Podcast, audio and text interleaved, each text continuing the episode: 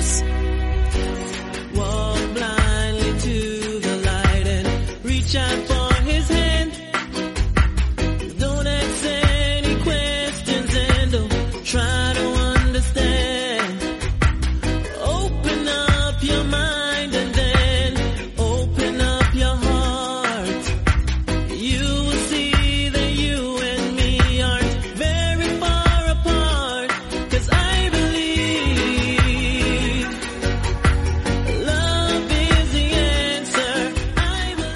Buenas tardes a todos. Bienvenidos a una nueva edición de MM Adictos. Soy Nathan, como no podía ser de otra manera. Hoy es 26 de octubre y venimos de ese fin de semana donde hemos tenido ese evento de UFC 254, el pay-per-view, coronado por el Javi Nurmagomedov contra Justin Gagey.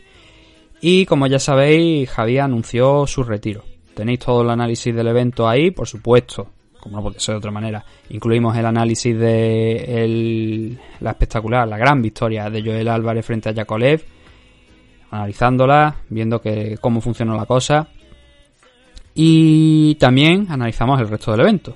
Es lo que solemos hacer todos los fines de semana desde hace bastante tiempo.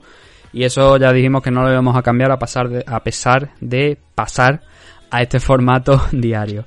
Hoy lo que vamos a tratar va a ser esa parte que nos quedó fuera del evento, que era el retiro de Javi Nurmagomedov. Hoy vamos a hablar del retiro de Javi Nurmagomedov. Vamos a hacer un repaso a su carrera, no más de lo, del tiempo que normalmente solemos dedicar a los programas diarios, 25-30 minutos, salvo casos excepcionales. A esas rivalidades que tuvo, por supuesto esa gran rivalidad con Conor McGregor. Y otras muchas cositas también, parte polémicas también que ha habido en, la carrera de, de Javi Nurmagomedov.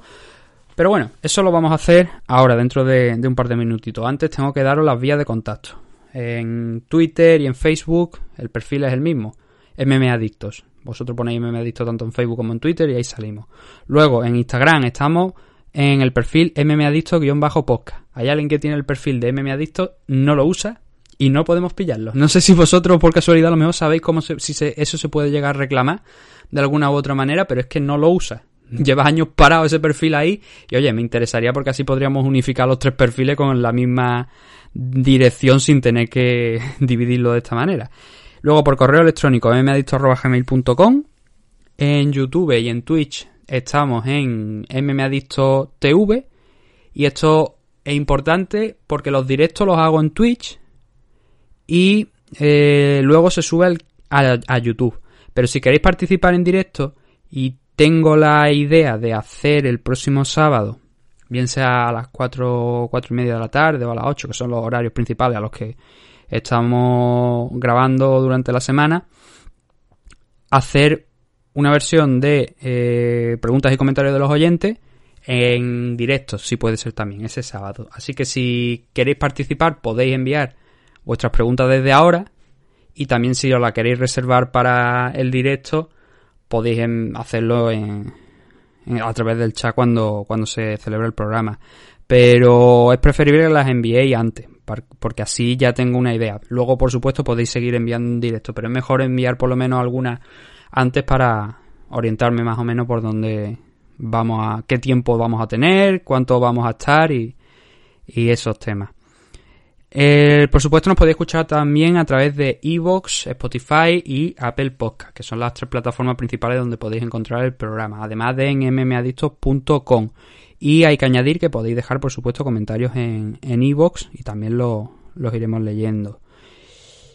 Anunciar también a Dragons, la comunidad Dragons de Nacho Serapio, con más de mil clases, más de 700, o sea, más de mil vídeos, más de 700 clases de diferentes tipos de artes marciales, entrenamiento, grappling y MMA, tai chi, chikung y otras muchísimas cosas más, que todo eso lo podéis eh, contemplar, lo podéis ver en la comunidad Dragon. Desde 10 euros al mes con una serie de descuentos y ventajas adicionales como es un 15% de descuento en productos de la marca Dragons, un 50% de, en eventos y seminarios que estén organizados por la marca Dragon, gastos de envío gratuitos y luego por supuesto la revista Dragons, la Dragon Magazine, en dos formatos, la versión digital tenéis, tendréis acceso a todo a el archivo de revistas de la Dragon Magazine desde que se editó la primera en formato digital por 10 euros. Si además la queréis recibir en casa, tendréis acceso a ese eh, archivo digital, pero la podéis recibir por 12 euros y recibiréis el número que corresponda al momento en el que os deis de alta. No hay compromiso de permanencia ninguno, así que os podéis registrar y borraros cuando queráis. Y para más información os recomiendo que acudáis a Nacho Serapio y, por supuesto a la web dragons.es, dragonz.es. Ahí tendréis toda la información sobre la comunidad, sobre también las noticias, los programas que también hace Nacho Serapio en su canal de YouTube, El Guerrero Interior, que están muy bien también, os lo recomiendo si tenéis tiempo. Y ahí podéis encontrar todo, absolutamente todo. También darle las gracias a Dani de Spaceboxing, que es el que nos ha echado una manita con la página web de mmadictos.com. Y a veces, bueno, la última semana se me olvidó darle las gracias y también que...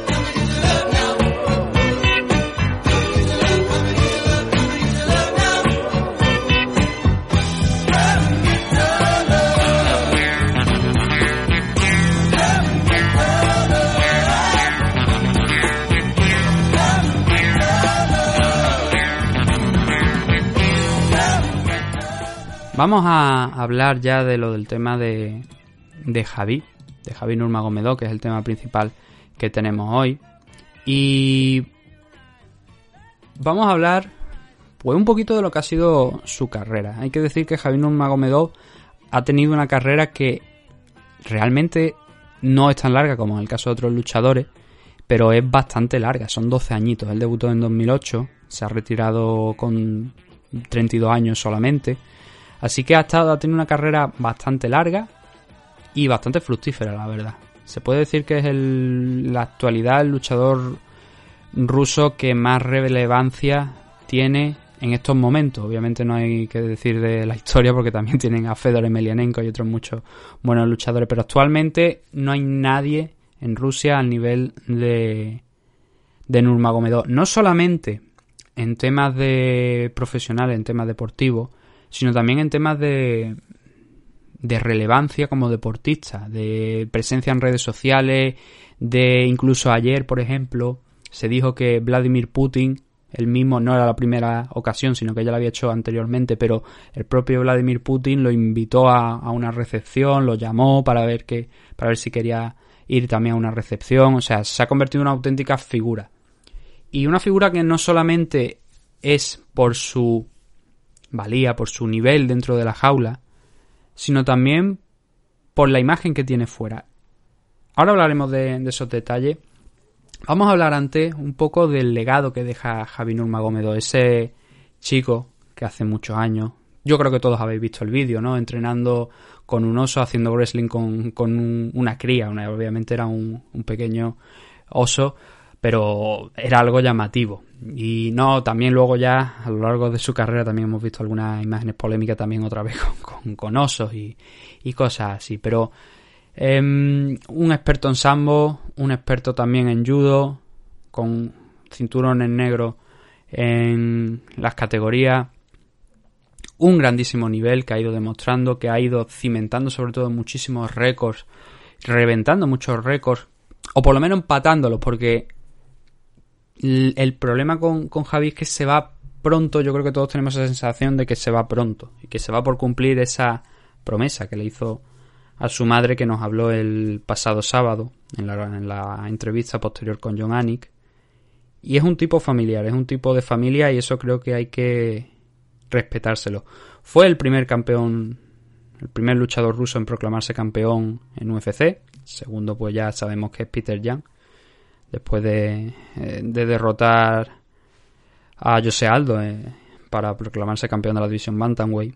Y entre los récords que nos deja el Javi Nurmagomedov ahora tras su marcha, tenemos por ejemplo cuatro combates por título cuando capturó el cinturón, el ansiado cinturón contra Alia Quinta. Luego las tres defensas que ha tenido contra Conor McGregor, Dustin Poirier y Justin Gagey, tres sumisiones en esas tres defensas.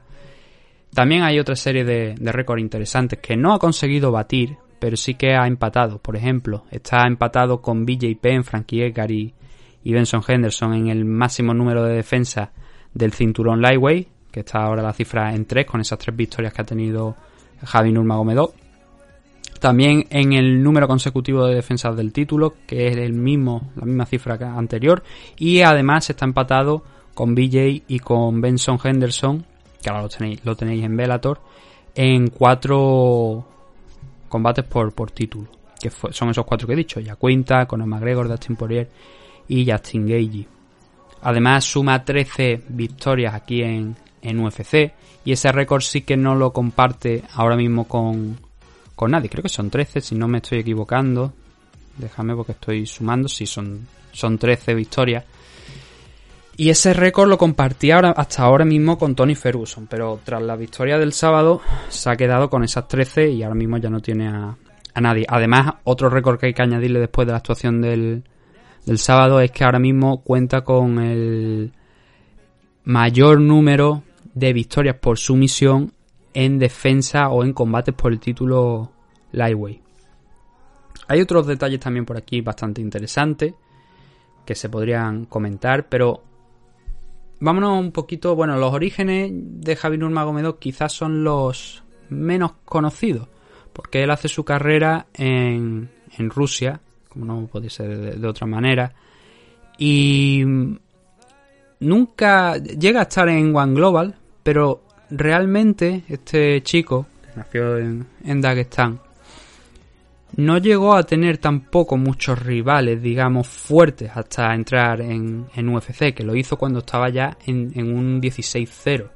Eso fue en 2012, cuando vimos por primera vez a Javier Nurmagomedov pisar la jaula de, de UFC frente a Kamal Salorus, que no le duró mucho tiempo porque consiguió vencerle en el tercer asalto, sí, por su misión, también lo finalizó, pero era una buena tarjeta, una buena demostración, una buena carta de, de presentación aquí en, en UFC.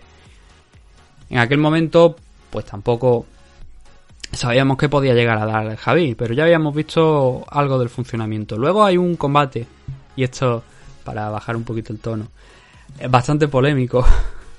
y os lo recomiendo que hagáis este gesto, esta prueba que estoy haciendo yo ahora mismo en directo que os vayáis a eh, buscar la decisión y sobre todo las puntuaciones de los jueces del Javi Nurmagomedov contra Gleison Tibao. Porque hay mucha gente que hoy en día mantiene que ese combate lo, ganó Gleison Tibao, el brasileño.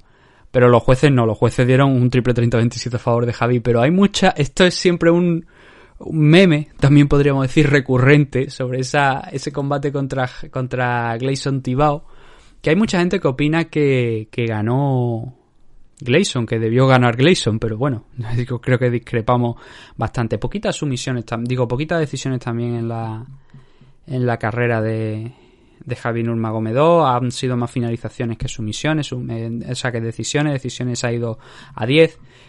Ahora hablaremos también del estilo, por supuesto, pero siguiendo con el tema de, su carrera en UFC, cada vez iba subiendo un poquito más. Ya vimos que en algunas ocasiones le costaba dar el peso contra Abel Trujillo y contra Darrell Horcher, que no son rivales especialmente conocidos, pero le costó dar el peso. Entre esos dos combates de los que estamos hablando, eh, derrotó a Pat Healy, que sí que es un nombre ya más que interesante, era más que interesante, y, especialmente a Rafael Dos Años, que luego, tiempo después, llegaría a ser campeón incluso antes que él, antes de tener él la oportunidad de, de optar al título. Lo cual mmm, nos habla también en parte de cómo ha sido la carrera de Javier Nurmagomedov, que tampoco ha tenido una carrera fácil aquí dentro de, de UFC, porque a pesar de, de, haber derrotado incluso, como digo, a Rafael Dos Años, Rafael Dos Años consiguió una oportunidad por el título antes que él, mientras Javier tenía que mantenerse un poco pues a la espera y también recordando que tuvo diversos problemas entre, entre ese tiempo, ya digo. Dos años le pasó por delante, pero también motivado por temas de, de, lesiones, especialmente una lesión grave en la rodilla y luego también otra en la costilla que le, le, mantuvo alejado cerca de dos años, me parece que fueron, hasta que consiguió volver. Fueron dos años de carrera en los que podíamos haber visto mucho más de Javier Nurmagomedov de lo que vimos.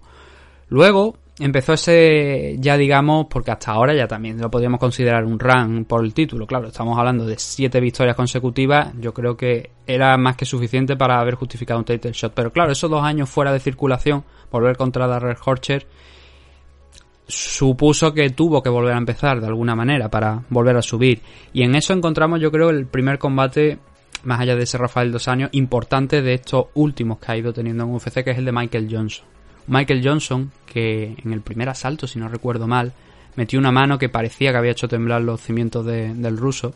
Pero luego mmm, Javi nos dejó una de esas imágenes que ha sido tan comentada y tan marca casi de, de, su carrera en los últimos tiempos, que era cómo hablaba con los luchadores cuando estaba dentro de la jaula. Y recuerdo, no sé si fue contra Edson Barbosa contra Michael Johnson, creo que fue contra Michael Johnson, cuando lo tenía en el suelo y le estaba dando la del pulpo, decía Javi que decía, sabes que sabes que merezco pelear por el título, así que necesito ganarte, así que vamos, déjalo ya, porque te voy a... al final el combate acabó por sumisión. Y luego, después, un año casi después, tardó hasta un año nuevamente en poder volver a, a subirse a la jaula. Ya por aquel entonces había tenido un par de posibilidades de enfrentarse a, Tony Ferguson, que ahora hablaremos un poquito de, la, de esas rivalidades que, que ha ido teniendo el bueno de Javi. Nos vamos a ir, yo creo, un poquito más largo, pero creo que hoy me parece que nos vamos a ir un poquito más largo el programa, pero creo que, que lo merece. Y, y luego peleó contra Edson Barbosa. Recuerdo aquel combate contra Edson Barbosa que él dijo, este combate lo voy a utilizar para irme a... O sea, se fue a decisión aquel enfrentamiento, pero fue una decisión que Javi creo que, o sea, entraba en sus planes. Eh, él quería que eso se fuera a, decisión porque sobre todo utilizó aquel combate para mandar un mensaje a toda la división. A decir, aquí estoy yo y puedo con cualquiera. Y a Edson Barbosa lo desmontó. La decisión fue un doble 30-25 y un 30-24. Fue pasarle por encima como un avión. De hecho, ese fue el primer bono por Performance of the Night. No tiene muchos bonos en su carrera, tiene tres, dos han sido en los últimos combates contra Dustin Poirier y Justin Gage y el otro fue contra Edson Barbosa. Le dieron un performance of the night porque era imposible no dárselo después de la manera en la que pasó por encima de, Edson. Y a partir de ahí, pues, llegó ese combate finalmente contra Alya Quinta. Que no iba a ser contra Alya Quinta, iba a ser contra Tony Ferguson y luego contra Matt Holloway, pero la, la, comisión de Nueva York, que creo que fue donde se celebró el evento, que fue el famoso incidente aquel que tuvo con Conor, del que ahora también hablaremos, no le dio el ok a Matt Holloway, con lo cual el la única posibilidad que había era subir a Alia Quinta, y Alia Quinta se encontró de repente con un title shot frente a Javier Nurmagomedov por el cinturón pues, que en ese mismo momento estaba vacante. Y estaba vacante por Conor McGregor, porque Conor McGregor había ganado la pelea contra Eddie Álvarez y después había estado por ahí perdido de la mano de Dios. Entonces ganó aquel combate al Yaquinta frente a, o sea, al Yaquinta. Javi Nurmagomedov ganó aquel combate frente al Yaquinta, ahí se proclamó campeón y en ese mismo 2018, unos cuantos meses después, medio año después, llegaba ese ansiado enfrentamiento por todo el mundo contra Conor McGregor. Eh, ya sabéis cómo terminó. Conor McGregor fue sometido en el, cuarto asalto y probablemente haya sido uno de los pocos, junto con Justin Gagey, que eso no lo dijimos el sábado, pero ahora sí que lo vamos a comentar, uno de los pocos que haya sido capaz de sacarle un asalto a, a Javier Nurmagomedov, concretamente el tercer asalto. A partir de ahí pasó nuevamente por encima de lucha de Dustin Poirier, que fue la siguiente defensa, que también casualmente fue la defensa en Abu Dhabi, si no recuerdo mal, UFC 142 fue también en Abu Dhabi, que fue la primera pelea que creo que su padre pudo ver de su hijo en directo, porque le denegaron el visado para entrar en Estados Unidos durante muchísimo tiempo. No se lo iban a dar y UFC yo creo que también dijo, mira, vamos a premiar a Javi, vamos a llevar este evento aquí, vamos a hacer que su padre pueda verlo en directo y, consiguió la victoria frente a, a, Dustin Poirier. Luego llegó este 2020 con esa pelea contra Tony Ferguson. Nuevamente, la quinta vez me parece que se iban a enfrentar Tony y él. y no se pudo celebrar nuevamente por el tema del coronavirus.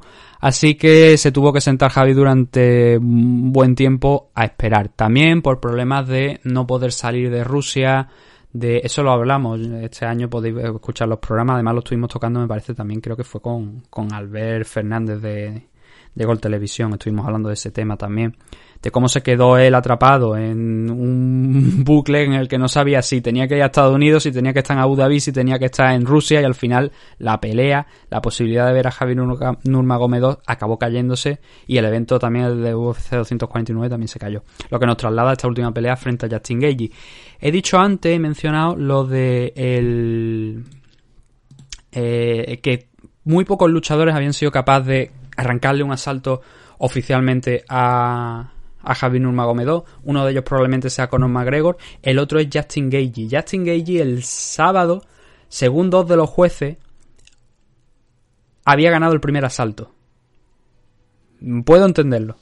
Pero eh, según dos de, los jueces, como digo, ese primer asalto fue a parar a Javi.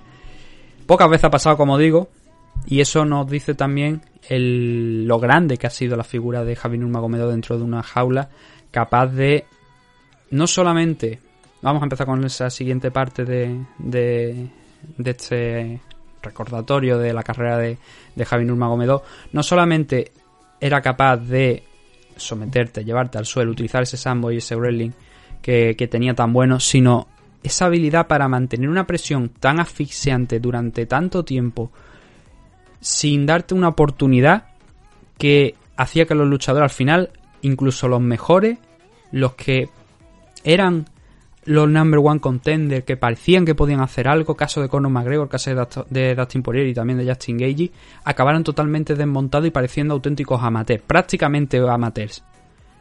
Justin Gagey en el primer en el primer asalto conectó alguna mano. Conectó bastantes manos, hay que decirlo.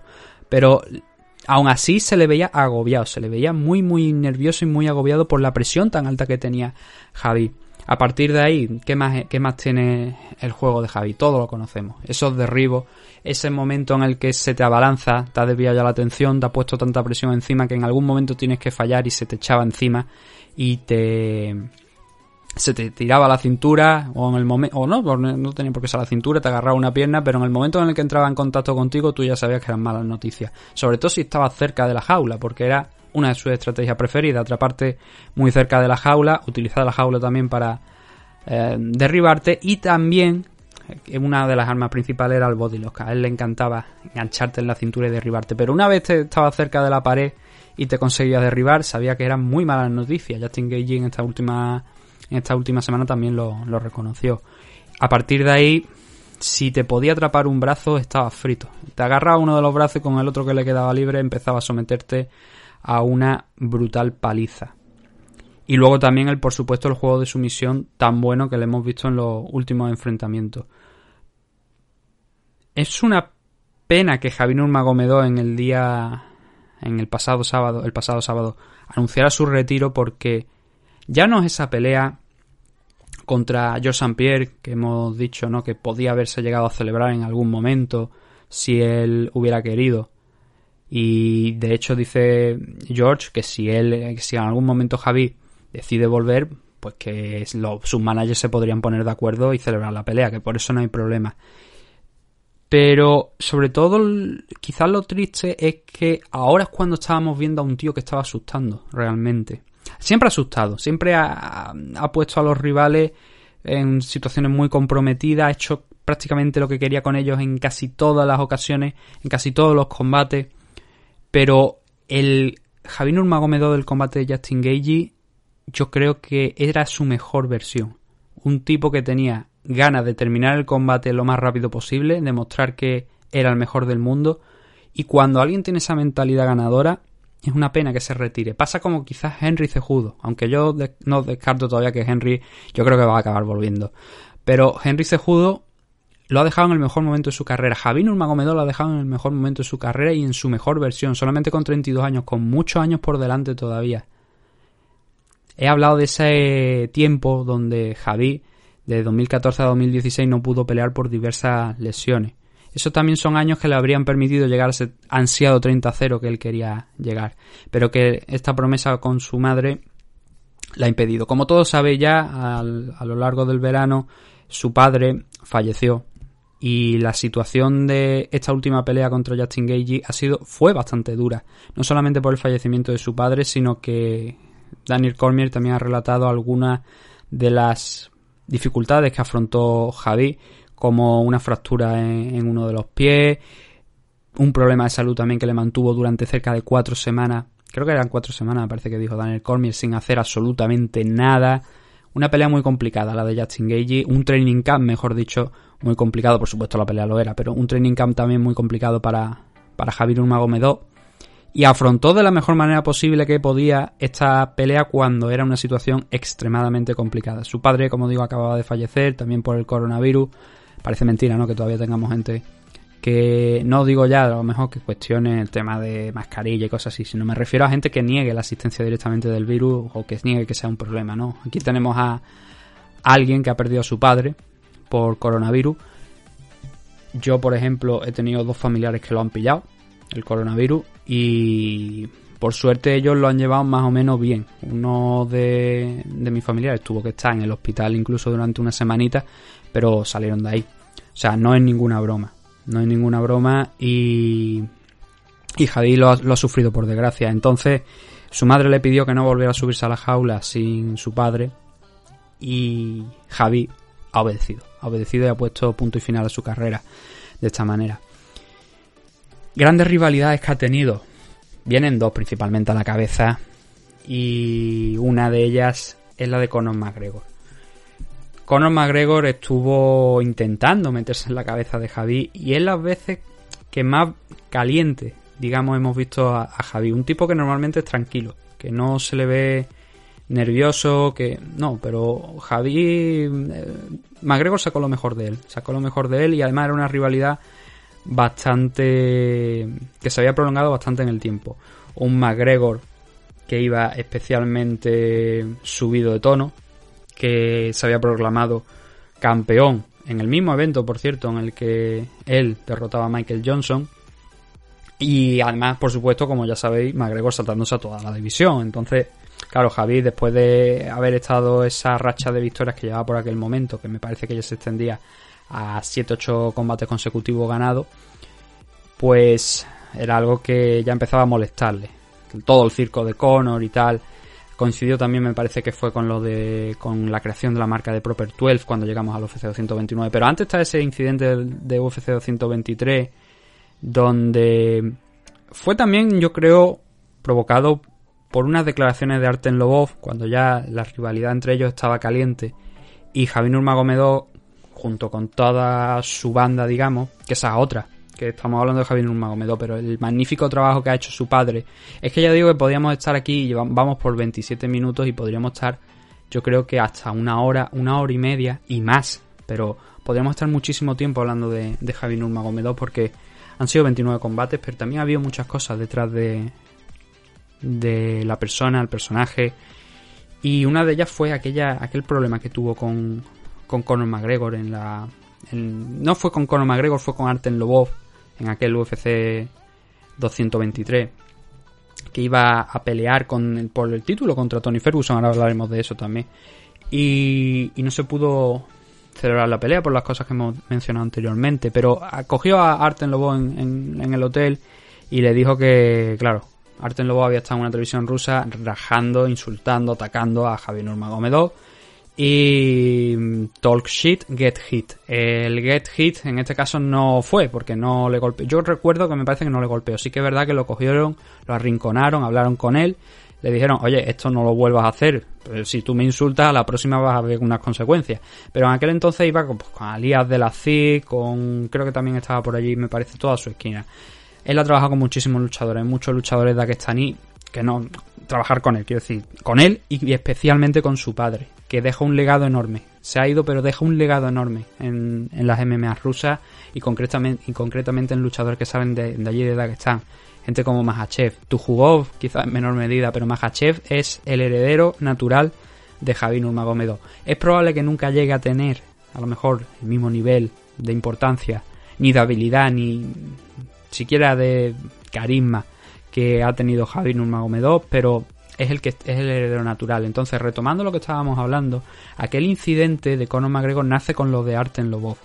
Al día siguiente, creo que fue, cuando van a hacer una rueda de prensa o eran los pesajes, el, parece que las puertas del infierno se abrieron porque ya sabéis lo que pasó. Entró Conor McGregor con una banda, literalmente, que yo parecía una película de mafioso o de acción, y, e intentaron asaltar el autobús donde estaban no solamente Javi Nurmagomedov, sino todo gran parte de los luchadores que iban a participar en esa rueda de prensa o en ese evento de UFC 223 y estampó una carretilla, la famosa carretilla, contra el cristal de, del autobús. Con lo cual, pues ya sabéis cómo acabó aquello también, con un McGregor detenido, enfrentándose a una serie de cargos y encendiendo aún más la llama de ese enfrentamiento contra Javi Nurmagomedov, que se celebraría tan solo seis meses después, en lo que ha sido el pay-per-view más grande por el momento de la historia de UFC. Estamos por supuesto a la espera de, del combate contra Justin Gagey, que según Dana White iba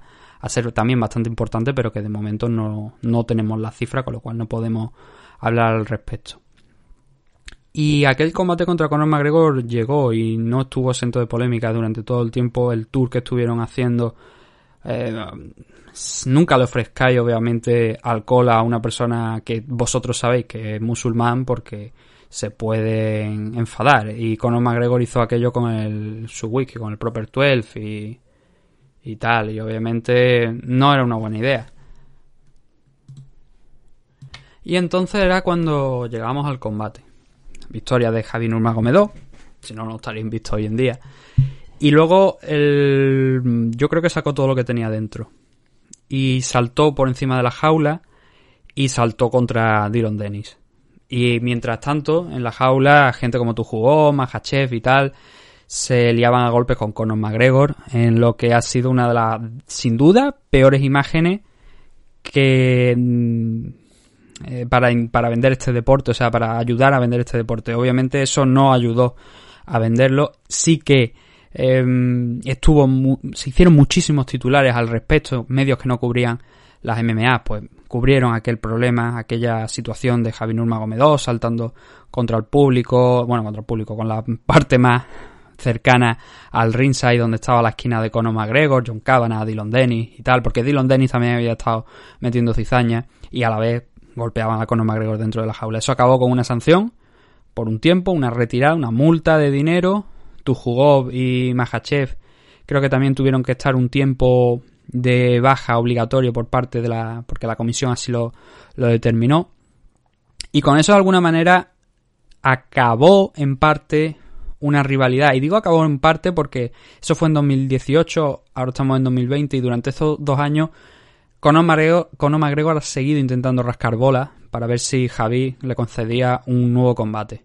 Y Javi ya ha dicho por activa y por pasiva que eso formaba parte de su pasado y que no se planteaba un nuevo enfrentamiento ante Conor McGregor, con lo cual quedaba súper descartado. Incluso él había dicho que rechazaba una que ni por 5.000 millones de dólares iba a estar en un The Ultimate Fighter frente a Conor McGregor. No lo consideraba oportuno. La otra gran rivalidad ha sido con Tony Ferguson. Esta rivalidad con Tony Ferguson ha sido mucho, mucho más respetuosa, pero el problema es que nunca se ha llegado a celebrar. Ha habido multitud de ocasiones en las que Tony Ferguson y, y, y Nurmagomedov estuvieron a punto de cruzarse en su carrera. La primera fue en la final del Ultimate Fighter 22, pero una lesión de Javi hizo que se tuviera que cancelar. La segunda fue en UFC 209, pero un problema en el corte de peso de Nurmagomedov, el famoso incidente del tiramisú, provocó que el corte no fuera bueno y que hubiera también que cancelar la pelea. Luego nos pasamos a ese UFC 223 donde Ferguson se dañó la rodilla, los ligamentos de la rodilla. No sé si aquel fue el incidente de que le, había pegado una patada a una, a una farola, no sé qué hostia fue. Porque se escuchó una vez la historia de Tony Ferguson dándole patada a una farola, creo. y no sé si fue precisamente en este momento de UFC 223, no lo recuerdo, pero es probable que fuera en el momento en el que se destrozó Tony Ferguson. Era por aquel entonces, hemos dicho, el cuarto enfrentamiento ya. Porque eh, primero fue con la costilla, el segundo... Ah, bueno, no, no hemos hablado de uno que hay anteriormente, que es en UFC on Fox 19, que es en 2016, que era el, un nuevo enfrentamiento contra Tony Ferguson. No había peleado, de hecho era... A ver, el, el, la timeline es... Se cancela el combate que, tiene, que va a tener en la final de Ultimate Fighter 22. Ese combate se reprograma para unos cuantos meses después, 4 o 5 meses después. Vuelve a caer Ferguson lesionado.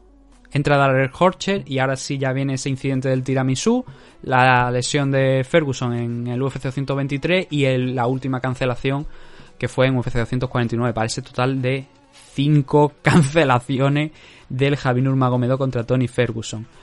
Una rivalidad que ha acabado no solamente porque Javi se haya retirado, sino también porque Javi ya dijo que no pensaba que Tony tuviera ya lo suficiente para enfrentarse a él, sobre todo después de haber perdido contra Justin Gage y consideraba que había quedado un poco desplazado de, del, de los rankings como para poder enfrentarse a él.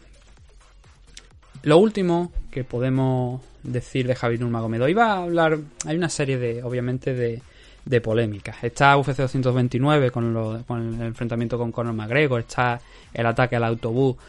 También ha habido algunas situaciones, algunos comentarios, como por ejemplo uno que hizo una rueda, en una, una rueda de prensa, una entrevista, un acto que tuvo, donde una chica le preguntó qué le diría a una persona, a una mujer, mejor dicho, que, que quisiera iniciar carrera en el mundo de las MMA o que quisiera pelear.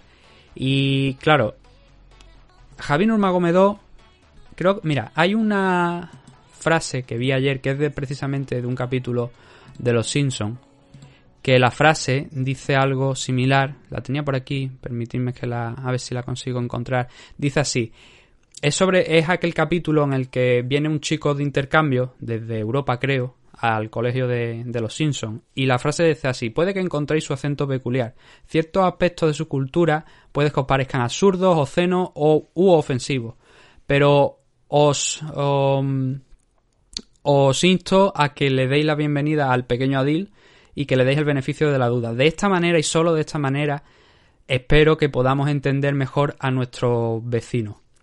¿Qué digo con esto? Pues que... ¿Por qué traigo esto? Porque Javi Nurmagomedov es musulmán y ellos tienen sus tradiciones.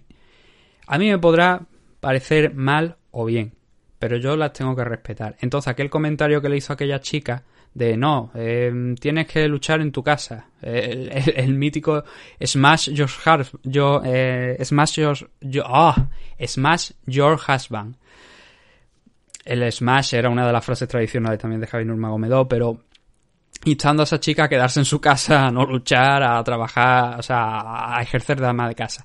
Es una visión clasista, obviamente, pero es también algo que va con sus tradiciones y quién somos nosotros, ¿no? Para juzgar su, sus tradiciones. Yo ahí no entro, es, es su religión. Pero ha habido otras polémicas también en la carrera de, de como que, por ejemplo, él se ha dicho, él se ha comentado mucho que es conocido y es amigo también personal de Ramzan Kadyrov.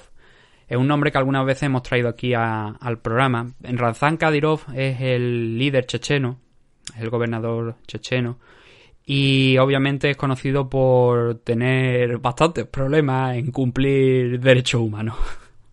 También con el tema de los homosexuales y tal. Y obviamente tener ese tipo de amistades te puede perjudicar algo de nuevo, como digo, ¿quiénes somos nosotros no para, para juzgar a, Javi? A mí, obviamente, que sea la, la, las cosas que hace Kadirov, Ranzan Kadirov, pues no me parecen bien, desde luego, no las comparto. Y había que preguntarle a, a Javi, pero como digo, también recuerdo otro, otra situación polémica de, de Javi, en la que aquel famoso vídeo donde hay un, un indigente y le eh, hacen un pequeño juego con él. Le dice, si haces tantas flexiones aquí ahora mismo, te doy... No sé cuánto dinero le, dio, ahora no recuerdo, no sé si eran 10 dólares o algo. Te doy 10 dólares si hace no sé cuántas flexiones. Obviamente aquello también fue muy criticado por la prensa porque fue como, oye, mira este chico lo que está haciendo. Y tienen toda la razón y, eh, es lógico que, que eso se critique, ese tipo de acciones. Con lo cual, lo que estoy diciendo, ha habido sus grandes momentos en su carrera profesional, pero también ha habido esas sombras en la parte a nivel personal. Como digo, muchas de estas polémicas siempre han sido por eh, en torno a no en torno a su religión, no es una polémica con su religión, es a esa visión que tiene su religión. Pero como deci- como he dicho antes, creo que debemos hacer también un esfuerzo por entenderlo y por supuesto respetándolo. Nos podrá parecer bien, nos podrá parecer mal determinadas actitudes, determinados comentarios, pero creo que hay que respetarlo de la misma manera que él siempre, y esto es lo importante, ha respetado a todo el mundo. Él nunca ha intentado imponer nada, nunca ha intentado, ca- casi nunca ha hablado mal de, de nadie, quitando de, de Conor McGregor y era un poco más ya por hastío, por estar enfadado, por estar cabreado, por estar cansado de estar escuchando a Conor McGregor haciendo el payaso, porque lo que en gran parte de aquel tour fue hacer el payaso. Y bueno, son cosas que luego pasan, pero lo importante al final es el legado que va a dejar Javi Nurmagomedov, que va a ser muy grande, que supongo que va a seguir, obviamente, preparando a luchadores. Y también, de verdad, porque muchos de vosotros conocéis a lo mejor a Javi Luchador, habéis escuchado, me habéis escuchado ahora hablar de esas situaciones polémicas en las que se ha visto envuelto, esas amistades, a lo mejor. También a lo mejor puede que por no tener otra opción, quizás, porque obviamente si te vienen determinadas figuras y mm, entendés también hay determinadas figuras que no puedes rechazar sobre todo si son figuras poderosas. Yo eso no sé si entraría dentro de hay gente que mantiene que no que por ejemplo lo de Kadirov que dicen que no que eso no es no sé no entraría dentro de esta categoría sino que él es amigo personal de Javi no puedo juzgarlo pero hay también unas partes muy buenas en la carrera en la parte personal de, de Javi Nurmagomedov y os insto a que acudáis a YouTube principalmente y busquéis algunos discursos de Javi Nurmagomedov con gente que entrena con él, cómo los motiva, cómo trabaja con ellos y creo que también eso es un aspecto muy positivo. Estamos hablando de un luchador que no solamente ha sido leyenda dentro de la jaula, sino que yo me atrevería a afirmar y creo que no me estaría equivocando que va a ser también leyenda y que es ya leyenda fuera de la jaula. Dentro y fuera de la jaula va a ser leyenda. Porque aporta mucho, porque es un tipo que tiene una ética de trabajo brutal, que le gusta trabajar con lo suyo, que respeta a su familia, que respeta, que tiene unos valores que podremos, como digo, estar de acuerdo o no, pero que los valores con los que sí desde luego estamos de acuerdo de deportividad siempre han existido. Y por eso, porque creo que va a ser un referente no solamente, como digo, dentro de la jaula, sino próximos años, futuros años, para muchas generaciones, debería serlo. Creo que no hay nadie como él, a excepción de George St. Pierre, y por eso me hubiera gustado verlo ambos combatir. Espero y deseo que en futuros años la gente recuerde a, a Javi, más allá de este debate de, ah, es que es el más grande, es que no. No, espero que, o eso, que sirva de algo, de inspiración para futuras generaciones. Que veamos más Javier Nurmagomedov, menos Conor McGregor a nivel de circo, y que desde luego con ese tipo de luchadores podamos ayudar a levantar mucho más las artes marciales mixtas, que la verdad que con determinadas imágenes también en las que se vio envuelto Javier Nurmagomedov en UFC 229 quedaron bastante dañadas.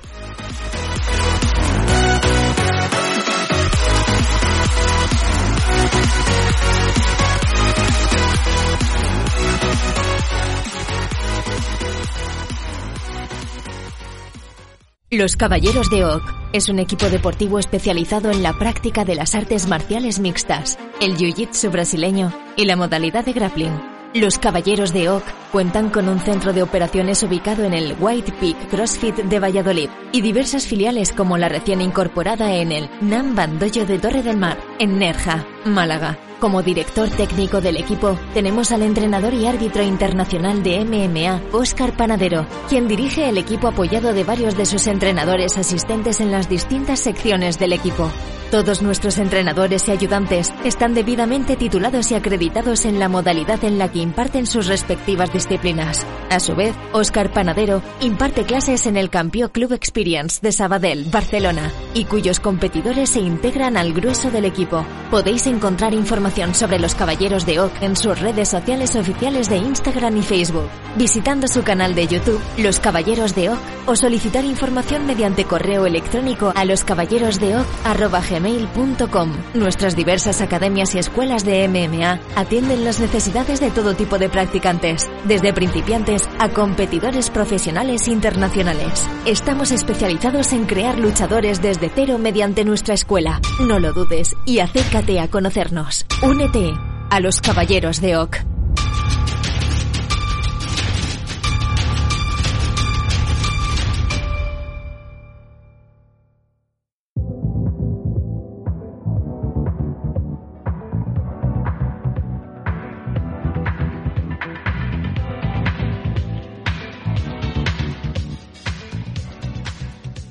Nosotros lo dejamos aquí. Seguramente podríamos haber tratado bastante más. Creo que la última parte tengo que reconocer que igual no he dado el mensaje adecuado que quería dar. Y porque no está. Un detalle es que yo grabo todo de golpe, prácticamente todo de golpe, salvo que tenga alguna incidencia por aquí. Entonces hay veces que puedo tener la idea, pero se me puede complicar a la hora de desarrollarla. Espero que se haya entendido lo que quería decir en, la última parte del programa y espero que hayáis disfrutado. Podéis dejar vuestros comentarios, como digo, en Ivo, que os ha parecido la carrera de Javi. Es más, ayer dijimos que queríamos hacer un debate, que vamos a retrasar a la semana que viene, sobre quién puede ser considerado el mejor luchador de, de la historia. Y me gustaría escuchar vuestras opiniones, me gustaría leer vuestras opiniones. Y si las razonáis mucho mejor, porque ahí es donde creo que surgen los debates, cuando se razonan las cosas, ¿no? Cuando simplemente se arroja un nombre sin algo que lo apoye por detrás. Como digo, volveremos mañana. Mi intención mañana es hablar de Bellator, que hay un Gerard Musashi frente a Douglas Limas por el cinturón middleweight que está vacante, que es muy muy interesante en Bellator, y luego ese evento del fin de semana, del viernes, de One Championship, que hay cuatro combates por cuatro títulos diferentes, vuelven los campeones más duros, más fuertes de la compañía, tanto a nivel masculino como a nivel femenino, y es un evento de los gordos. Para mí, de hecho, es el mejor evento del fin de semana, con el detalle de tenemos ese Musashi contra Lima y también, por supuesto, tenemos el retiro de Anderson Silva frente a Uraya Hall. Lo dejamos aquí, nosotros volveremos mañana con más MMA Adicto. Bueno, lo dejamos ahí con más MMA Adicto. Un saludo y gracias a todos por escucharnos.